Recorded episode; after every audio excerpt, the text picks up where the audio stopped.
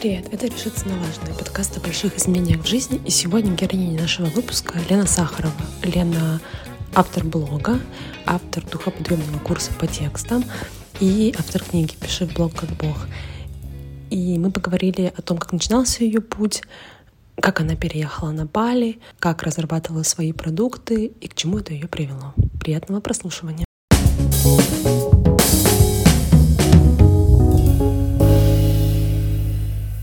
Чем ты занималась э, в своей профессиональной деятельности до того, как стала блогером? Спасибо, давай расскажу. Ну, я мечтала быть журналистом с детства. И я закончила журфак э, в Ярославле, и как только закончила, переехала в Москву, чтобы ее покорять и стать великим журналистом в Москве. Это казалось сложной задачей. Я оббивала пороги всяких редакций, и в какой-то момент стала писать эм, на фрилансе для такой газеты «Большой город», которая была тогда прекрасным образцом журналистики, э, для афиш «Город», для «Вилледжа». Но это были все время какие-то совсем небольшие деньги, поэтому параллельно у меня была обычная работа. То есть я работала, я много чего перепробовала, ну, например, я работала проект-менеджером э, в компании Cool Connections, наверное, года два-три. Мы делали кинофестивали, и я отвечала за какие-то конкретные фестивали, а потом стала вести весь их пиар э, и потихоньку маркетинг. И со временем я перешла в пиар еще как-то плотнее. Я э, стала работать на телеканале «Моя планета», цифровом телевидении, и мне доверили пиар аж пяти телеканалов. И параллельно с этим я все еще работала на фрилансе, в московских новостях, писала что-то для Forbes. В общем, как-то это все время было параллельно.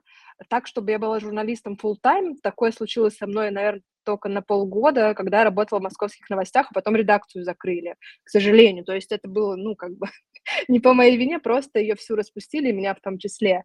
И таким образом Получается, что я была проект-менеджером, я была пиар-менеджером, параллельно работала в журналистике. В общем, все так или иначе крутилось вокруг текстов с той или иной стороны.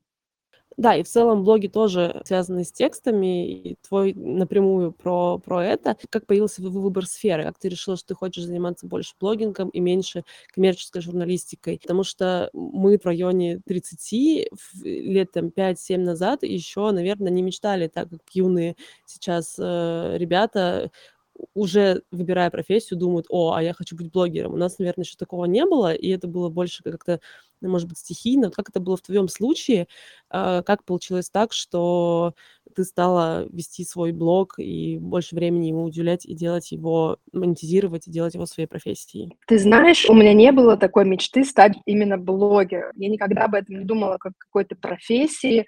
И это сложилось я не могу сказать, что случайно. Я прикладывала к этому силы, но я никогда не думала, что блог это будет то, где я остановлюсь надолго, и это станет вот прям таким активным видом для моей деятельности. Я хотела, вообще, я устала работать в офисе, я устала работать в Москве 5-2, я разочаровалась в работе в пиаре, я понимала, что я, наверное, не очень хочу возвращаться в журналистику, потому что там тоже море вопросов вообще к этой сфере, и как там так зарабатывать, чтобы на это жить, и мне не удавалось найти ответ на этот вопрос вопрос. И, в общем, я жила в Москве, устала жутко от работы, и мне очень хотелось жить у океана, мне очень хотелось работать удаленно. И я понимала, что я могу писать, в принципе, на заказ и работать с несколькими там компаниями, людьми, и у меня может это получиться. То есть у меня была такая мысль, что это для меня в принципе, возможно. И когда я стала думать о том, чтобы переехать куда-то к океану, и через год после этих мыслей я уже была на Бали, э, то я стала потихоньку искать эти фрилансы на заказ. То есть я писала для компании сплат, я писала для какого-то банка. Ну, то есть я была постоянно занята, кроме своей офисной работы, еще вот такими подработками, которые дали мне ощущение, что я смогу работать без офиса, я смогу на фрилансе зарабатывать текстами. И, в принципе, это и был мой план э, – жить на Бали, зарабатывать удаленно текстами и вести блог. Ну, потому что блог – это фан, блог – это весело. И блог я, наверное, изначально начала вести, потому что мне не хватало журналистики, не хватало творчества. А блогинг – это же там все, там и тексты, и картинки, и ты можешь что-то рассказывать, и можешь осмыслять жизнь. Это как твое маленькое медиа. То есть мне не хватало журналистики в моей работе, но я стала вот ее дополучать, видимо, через блог. Это я уже сейчас так осознаю, спустя вот сколько, пять лет, получается, я в этом. И так я потихонечку стала вести блог и стала проводить много времени в инстике, Инстик — это то, где я вообще живу фактически. И я стала замечать, что многим людям есть что рассказать, но они ничего не рассказывают. И там сплошные картинки. Вот кофе, вот закат, вот ребенок. И ничего не написано. А мне бы хотелось, чтобы они что-то писали. И вот я распознала в себе это желание видеть больше текстов в инстике, и это желание дальше как бы привело меня туда, где я сейчас. То есть я стала делать свои проекты, в смысле образовательные проекты в области текстов. Ну, в общем, я стала учить других людей, как писать в Инстаграм и это публиковать.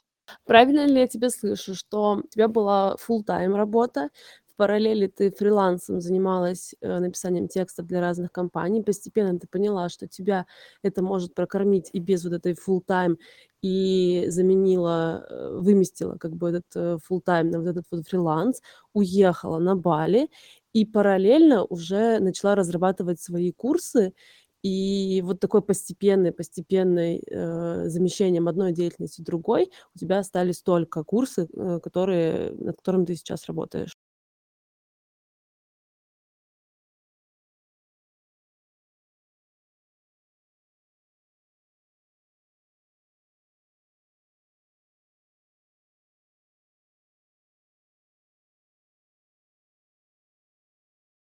Да, примерно так. И даже более того, одновременно, когда я работала full-time в Москве, и одновременно с этим писала на фрилансе, одновременно с этим я увлеклась Инстаграмом, и тогда же заметила, что люди мало про себя рассказывают, и стала делать рубрику. Она называлась «Сахарово бюро», благодаря которой вырос мой блог до скольких-то тысяч, сейчас уже, наверное, не вспомню, наверное, до восьми а может больше уже. Э, то есть я уже стала как-то вот с этим работать. Это занимало, наверное, час в неделю, но вот этот час в неделю через полгода дал огромный результат, и я смогла наработать опыт. Даже уже будучи в Москве и почти уехав на Бали, я написала, кто хочет, чтобы я отредактировала ваши тексты, я отредактирую пять текстов за пять тысяч рублей. И оказалось там очередь, то есть люди были готовы к этому, им было интересно, что я думаю про их тексты. И вот с этого, по сути, началась вот такая уже деятельность э, креативного предпринимателя. Да, а в остальном ты совершенно классно и правильно услышала. А, получается, что ты э, меняла параллельно и профессию, э, ну, смену деятельности осуществляла, и переехала на Бали. И то, и другое предполагает, что тебе нужен был какой-то, наверное, взнос, финансовая подушка, какие-то накопления, чтобы одновременно совершить такой существенный переворот в своей жизни.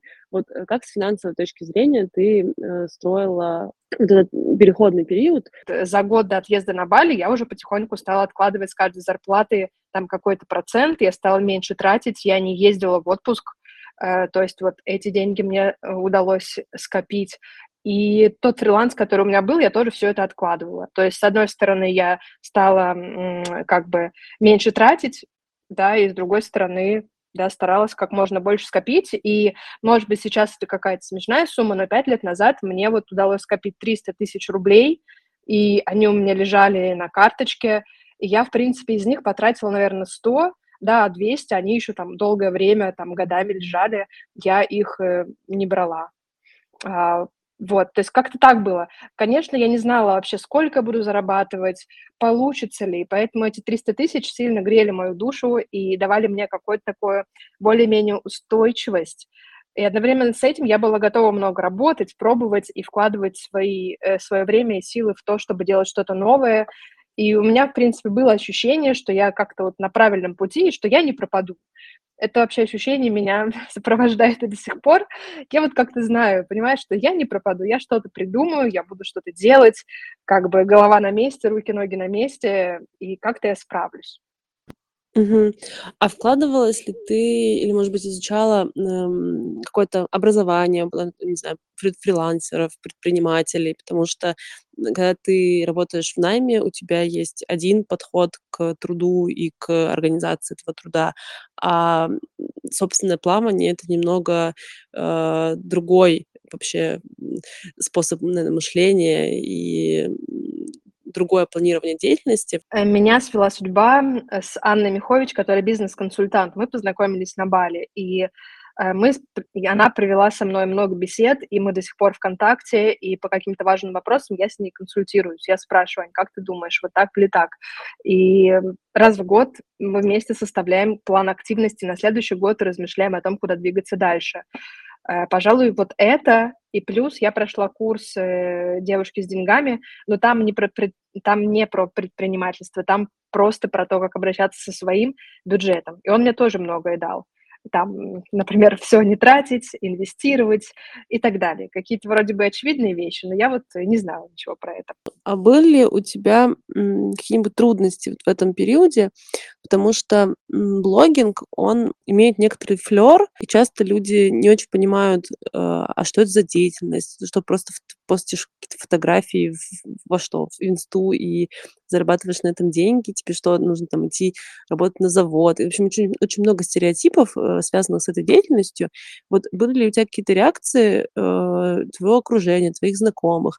Страшно ли, может быть, было тебе сказать, что вот а теперь я живу только блогом и занимаюсь только блогом и живу на Бали, и вообще я уехала из России. Была ли какая-то, может быть, реакция не совсем такая здоровая, поддерживающая, э, и как ты с ней справлялась? Ну, мне никогда не было неловко или стыдно говорить о, том, чем я, о том, чем я занимаюсь, потому что я знаю, сколько вообще за этим стоит работы, насколько это сложно все делать, сколько всего нужно уметь, чтобы вести блог, создавать свои проекты и продавать билеты на них.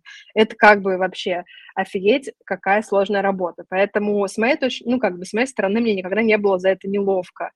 А, поэтому я всегда могу что-то объяснить, рассказать, в какой сфере я работаю, что я создаю, как я помогаю людям. И здесь у меня сама презентация как-то с годами она отработалась. А, к тому же я, мне кажется, никогда себя не называла именно блогером, том смысле, что я... Ну, блогеры, они же, вот блогеры-блогеры, они чем занимаются? Они продают рекламу у себя в блоге.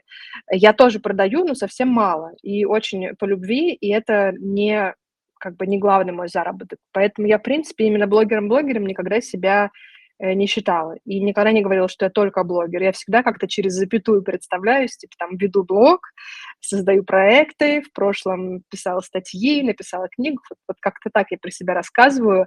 И непонимание, вот, например, со стороны англоговорящей среды никогда не было. На Бали во-первых, очень много инфлюенсеров, здесь очень много инф- информационного бизнеса, и здесь э, как бы все в этом, очень многие в этом работают, поэтому нет вопросов, а что это, как это.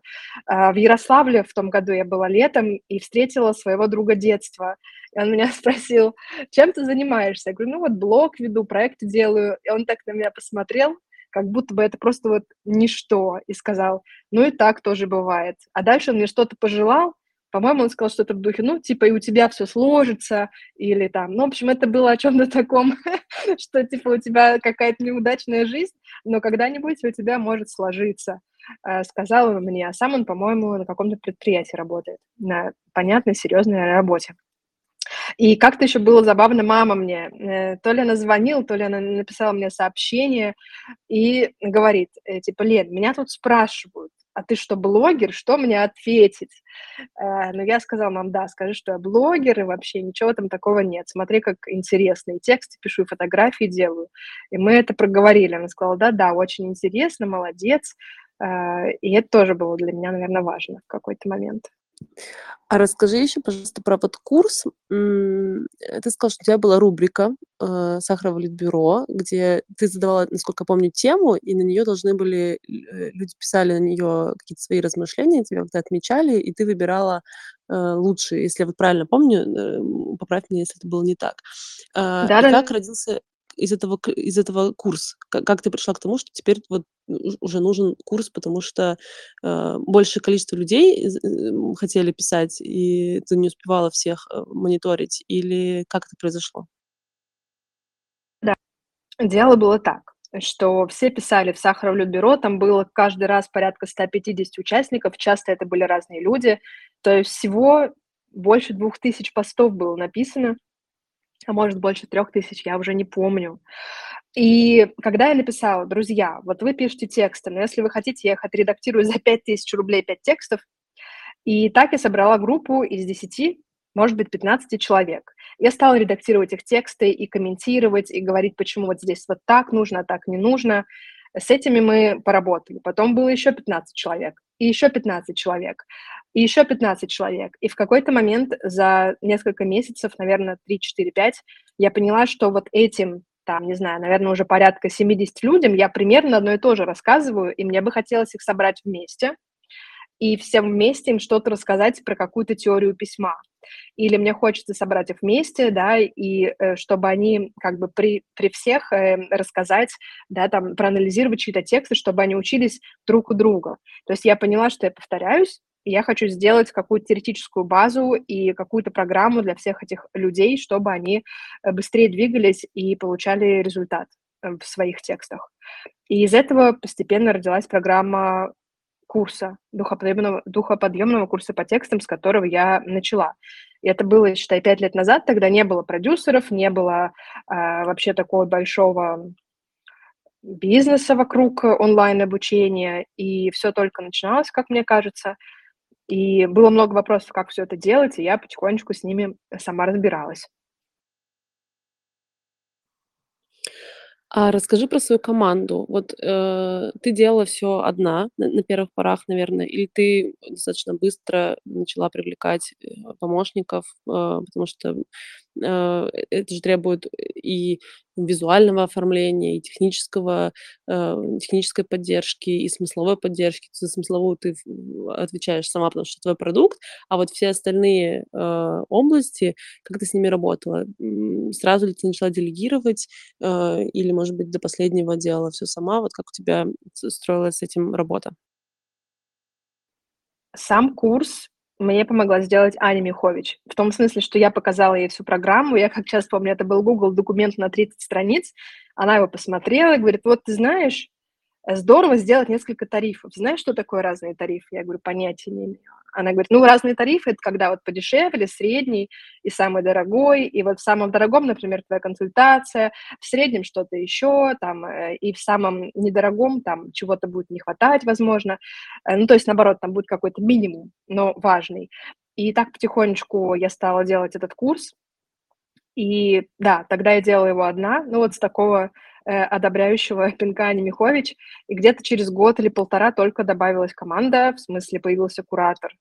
А до этого курсы были где-то на 80 человек, ну, может быть, на 40, на 60, на 80, то есть это всегда было до 100, и я это делала сама. Я, как сейчас помню, эту табличку, куда вбиваешь все имена, всех собираешь в чате.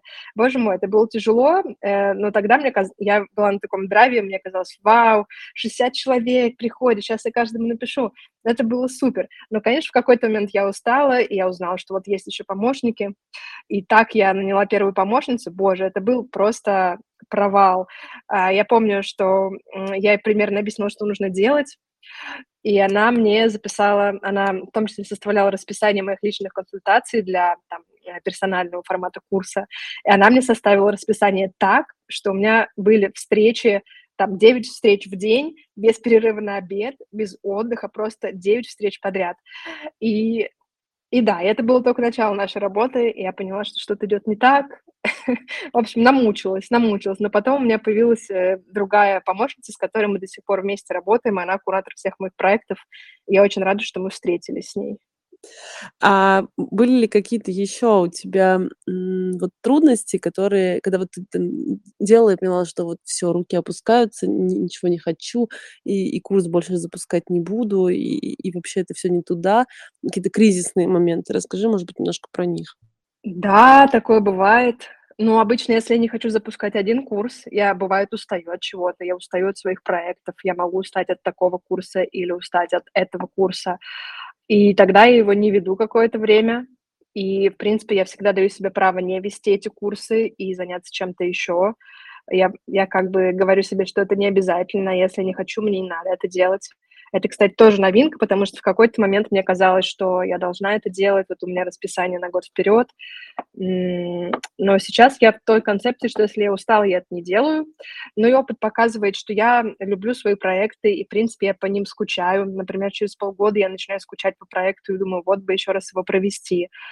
Но вместе с тем я не исключаю того, что какие-то проекты со временем отпадут, и, в принципе, какие-то проекты показали себя, что, например, были творческие выходные на два дня, как-то они мне не зашли, и мне, мне было мало хороших отзывов и обратной связи. Я поняла, что что-то не работает, и я перестала их вести. Был один летний интенсив, который я один раз провела, я поняла, что у него очень дешевый чек, там слишком много участников, я очень сильно устаю, я не получаю достаточно какого-то классного фидбэка, который меня заряжает, я тоже его оставила.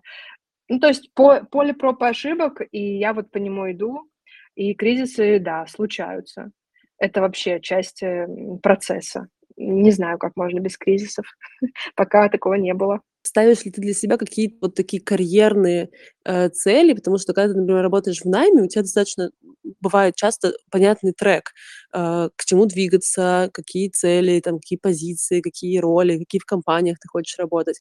А когда ты занимаешься своим делом, это не всегда бывает четко сформулировано. Вот как у тебя? Есть ли у тебя какие-то карьерные цели, и они выражаются в чем? В количестве курсов, которые ты проводишь или придумываешь, в, в количестве там чеков, которые ты получаешь эм, э, там продаж, да, или в чем-то другом? Ты знаешь, такой сложный вопрос. Возможно, это такое мое поле роста, поскольку на данный момент, особенно после февраля, все так быстро поменялось, э, когда Инстаграм, да, стал по VPN, потом сама знаешь, какие события произошли. То есть этот год показал, что все очень непредсказуемо. И даже те какие-то планы, которые были по количеству курсов, по примерному количеству участников, эти планы просто, ну, они не, ре- не реализовались. Произошло что-то новое. Может быть, поэтому вообще с планированием у меня не очень. У меня нет какого-то точного плана, да, что и как, да, там будет через год, через пять, через два. Я это иногда связываю с тем, что я живу на Бали, и, в принципе, Бали — это такое место не очень амбициозное мне кажется, вообще не амбициозно. И здесь про карьеру думают в последнюю очередь. И э, в этом ноябре, вот ровно пять лет, как я здесь, и я очень много об этом думаю, что это место мне дает, а что забирает.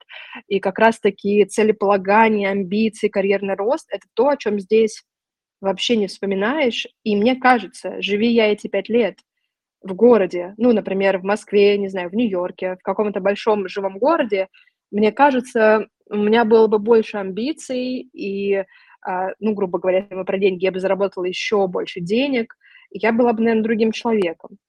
Но живя здесь, э, для меня важно вот этот некий баланс работы и жизни, и э, сейчас я как раз им занимаюсь. И рабочие цели для меня звучат так, что я успешна тогда, когда я успеваю отдыхать, когда у меня есть время на себя. И для меня это важнее, чем какие-то там э, прибыли в цифрах или количество участников, или количество запусков. На данный момент э, мое внимание здесь. И второе, где мое внимание и планы, это развитие. Э, например, с, с конца января я хочу себе сделать новую визу, которая мне позволит делать съемки, фотосъемки на территории Индонезии. Эта виза будет работать полгода, и я думаю, вау, прикольно, может быть, мне полгода вот этим позаниматься, посмотреть, насколько это мое, и дальше с этим что-то поделать. А вот твое увлечение фотографией, это же тоже э, как будто в сторону изменения профессии. Хотя кажется, что блогинг это про фотографию тоже, но часто ты в блоге выступаешь в роли модели, чем в роли фотографа. И вот последний год э, ты активно э, учишься в школах э, фотографии и делаешь свой проект. Расскажи, закончила ли ты делать свой проект по документальной съемке? Это, это просто из интереса растет, или ты действительно хочешь больше связать свою жизнь с фотографией и уйти в сторону коммерческих съемок, может быть, или чего-то такого? Я пока не знаю. То есть я начинала и начинаю, и продолжаю из интереса, и я изучаю не коммерческую съемку, я изучаю эм, как бы как быть артистом и использовать фотографию как инструмент. То есть это скорее курсы для художников, которые работают с фотографией как с медиумом. То есть это, грубо говоря, те фотографии, которые ты видишь на выставках, когда приходишь в музей. То есть там есть какое-то высказывание, и дальше фотограф, точнее художник, как-то его реализует с помощью фотокарточек. А, то есть это, мне кажется, довольно максимально далеко от, э, не знаю, свадебной семейной съемки, портреты в студии. Это вообще не про это. И мне кажется, это что-то, как какие-то отголоски для меня из журналистики. То есть журналистика — это такое активное исследование э, общества и того, что в нем происходит, некое высказывание. И фотография как искусство — это тоже исследование общества, процессов и какое-то высказывание. И то высказывание, которое я начала готовить, вот, э, наверное, полгода назад, было про дейтинг э, лайф на Бали и про мои какие-то тиндер-свидания, ожидания, вообще как все это происходит. И я не досняла этот проект, потому что э, что-то у меня тут был какой-то упадок настроений. Но уже вчера я к нему вернулась, и я снова зашла в Тиндер и написала, что «Привет, я ищу, я делаю фотопроект, я ищу человека, кто бы играл моего бойфренда там на протяжении часа, мы будем делать какой-то сюжет, его снимать». Э, вот, и того получается, что я занимаюсь тем, что я визуализирую свои представления о романтической любви, о прекрасных отношениях, которых у меня сейчас нет, э, с мужчинами, которых я вижу впервые и с которыми я познакомилась в Тиндере. Вот такая концепция, вот такой это, по идее, месседж. Посмотрим, что из этого выйдет. В теории должен быть сайт где-то, наверное, к февралю, э, ну, посмотрим, как у меня это будет получаться. То есть, понимаешь, это пока далеко от коммерческой съемки. Но то, что у меня будет с конца января виза, которая позволяет мне хоть что-то снимать э, за пределами своего дома публично, то я посмотрю, что с этим буду делать. Мне интересно попробовать поснимать и в студии, мне интересно поснимать друзей. Э, но куда это меня приведет, я не знаю. Я не знаю. Посмотрим. Очень здорово, и я слежу за твоим проектом. Я надеюсь, что ты его закончишь, потому что он, мне он кажется очень-очень-очень интересным, с интересными смыслами. И расскажи еще про сообщество. А, если у тебя были курсы, или вы приходили на курс, э, попадали тоже в небольшое сообщество, и там а, обменивались своими, там, может быть, текстами, работали вместе рядом, как возникла идея про сообщество и для чего оно э, тебе? Идея про сообщество появилась как раз-таки из курсов, поскольку курсы начинаются и курсы заканчиваются. И хотя все чаты остаются для участников, жизнь в них все-таки угасает со временем, потому что никто не подливает каких-то активностей, слов, э, и там ничего не происходит в какой-то момент. И одновременно с этим участники курсов мне говорили и на курсах, и после, иногда писали в директ, что вот нам бы хотелось, чтобы это не кончалось, чтобы у нас была такая площадка, где мы могли общаться, говорить про блоги, делиться ссылками, что-то публиковать, поддерживать друг друга. И вот из этого их желания и из моего желания, чтобы такое пространство, онлайн-пространство было, появилось сообщество полтора года назад, мы его назвали «Сахарком», и это такое онлайн-сообщество, где мы обсуждаем, в общем, мы не только обсуждаем, мы ведем блоги, и э, еще очень многие ведут свои онлайн-проекты, они творческие предприниматели или там, э, как называется, как же это называется, поддерживающие практики, например, коучи, психологи, как это сейчас называется красивым словом.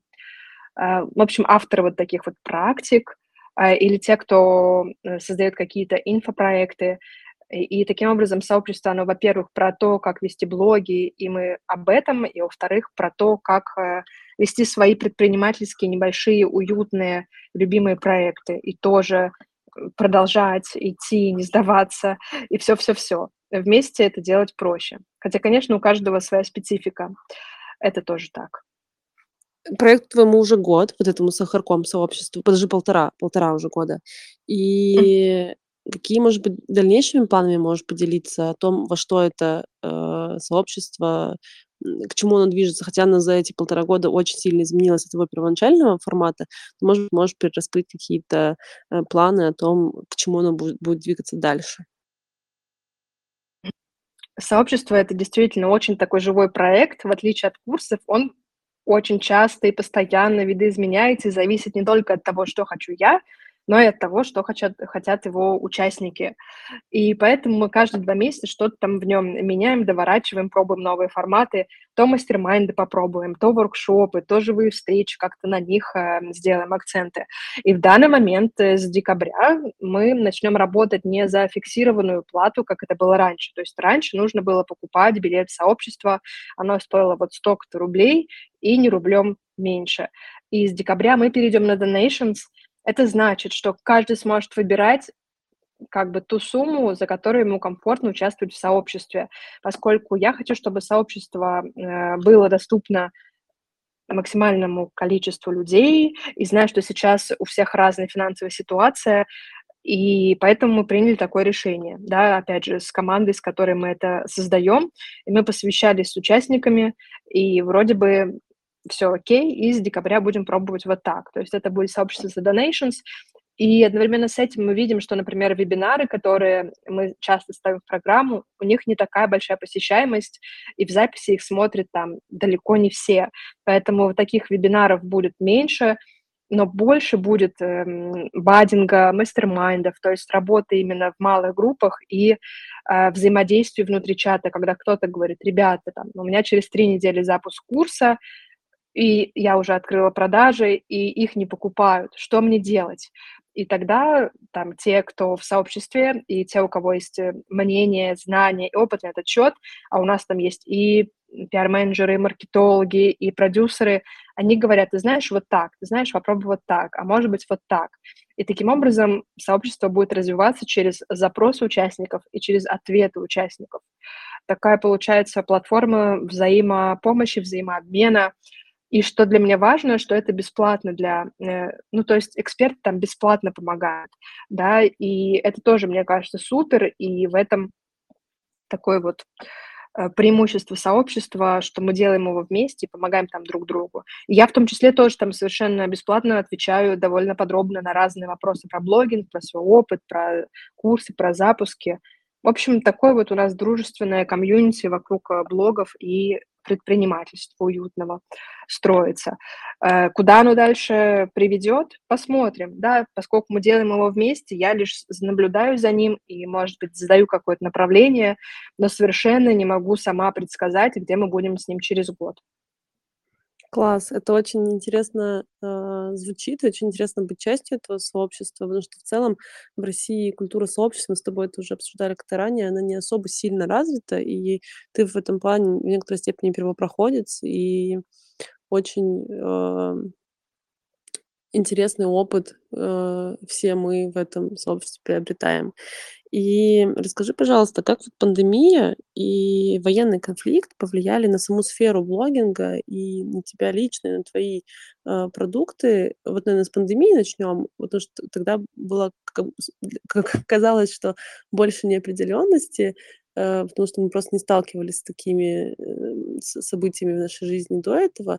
И военный конфликт, он повлиял еще сильнее, но отчасти мы уже в какой степени были готовы к и к удаленной работе, и к смене формата жизни, и каким-то еще э, сопутствующим событиям. Вот что ты думаешь об изменениях в блогинге и в сфере в связи с этими двумя э, большими катаклизмами? Давай начнем с э, коронавируса. И как я помню это время, это было прекрасное время, когда все сидели дома, и у всех было время, в том числе на какие-то обучалки, и это было, мне кажется, для информационного бизнеса, для онлайн каких-то образовательных штук. Фактически золотая эпоха, э, когда очень многие пробовали новое, пробовали, например, не знаю, курсы по рисованию, курсы по шпагату, курсы по зарядке, курсы в том числе по текстам. Было здорово, весело, и э, с точки зрения какого-то проекта и бизнеса э, все было окей, я не помню каких-то провалов продаж, если мы об этом. И у меня было время, я тогда написала книгу, чему очень рада, потому что не будь ковида, точно я бы ничего не написала. А тут я сидела дома, вела курсы и писала книгу с утра до вечера. Что касается военного конфликта, то в России он еще совпал с тем, что Инстаграм стал работать по VPN, и аудитория подсдулась, в том смысле, что довольно большое количество людей перестали пользоваться Инстаграмом, а значит, охваты у блогеров упали, в том числе и у меня тоже они упали. А, и, конечно, что касается курсов, то здесь тоже стало сложнее, потому что э, мне кажется, что сейчас люди идут на какие-то онлайн-курсы и выбирают те курсы, которые обещают им новую профессию, эмоциональную стабильность, то есть делают их э, более адаптивными к тому, что сегодня происходит, к тому, чтобы дальше э, жить, зарабатывать, чувствовать себя хорошо. Мои курсы, в принципе, к этой категории не относятся. Мои курсы скорее что-то такое, э, не предмет первой необходимости и то, о чем не думаешь сразу, да, что тебе нужен курс по текстам или курс по автопортрету. Что вообще? Какие автопортреты, хочется спросить. Поэтому но у меня нет ожиданий, что какие-то цифровые показатели этого года будут больше, чем прошлого, э, даже меньше, и я к этому готова и нормально на это смотрю. Наверное, это такой большой урок для меня, что Э, раньше мне казалось, что дела всегда идут в гору, цифры увеличиваются, количество клиентов растет, охваты растут, все растет. Оказалось, нет. Оказалось, мы то в горку, то с горки, и сейчас я с горки. А, и это тоже период, и дальше будет снова какой-то подъем. Но сейчас я с горки, и это тоже довольно интересно наблюдать, исследовать, как вообще мне, мне с этим, потому что жизнь предпринимателя, она в том числе из этого состоит, и я впервые за пять лет с этим сейчас довольно плотно сталкиваюсь. И вот когда ты с этим сталкиваешься, у тебя не возникает желания, там найти какой-нибудь проект в найме, какой-нибудь, э, или снова взяться за консультации, эм, не за консультации, а за написание текстов для, коммерческих, э, проектов, или как-то еще уйти в более какую-то ту привычную, э, прошлую жизнь, а не в этой неизвестности двигаться дальше?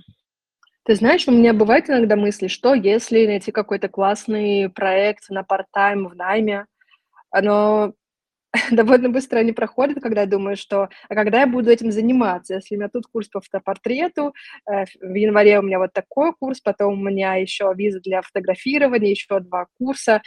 Э, то есть я понимаю, что, наверное, нет. Ну, то есть э, моя такая вот реальность, в которой сейчас показывает, что я скорее хочу делать другие выборы и оставаться в том, что я создаю.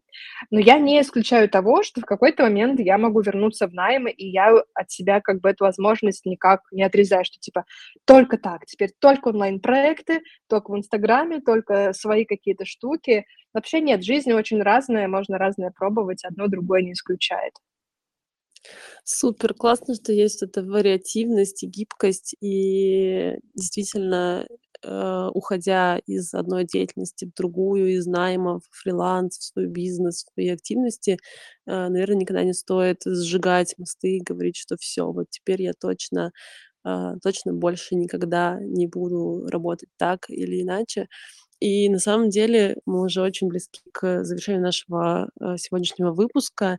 И всегда напоследок э, я прошу моих гостей дать какое-то пожелание людям, которые сейчас находятся в процессе смены профессии, которые сталкиваются с сомнениями, со страхами, со страхами рассказать о новой деятельности, со страхами сделать первые шаги. А, вот что бы ты могла пожелать нашим слушателям? Я бы дала такой совет. Очень важно дать себе время, поскольку Москва не сразу строилась, да, и часто, в том числе в блогах, мы видим сплошные результаты. Этот этого достиг, этот того достиг, но мы не видим, что же, какая была подготовка, а как долго человек старался, сколько раз он ошибся на этом пути, сколько раз у него что-то не получалось. А это все было у каждого. И поэтому, мне кажется, важно дать себе время, и дать вот этим переменам время. То есть не все получается там, э, не знаю, за, за неделю, за месяц. Да, и этот э, переходный период, он тоже период, и он тоже важен, и важно в нем побыть, да, не так, что сразу же там завтра я маркетолог, завтра я дизайнер, да, и поучиться этому, побыть в этом переходном периоде тоже прикольно, чтобы осмыслить его и, ну, подготовиться к вот этому вот транзиту, так сказать. Мне кажется, вот так.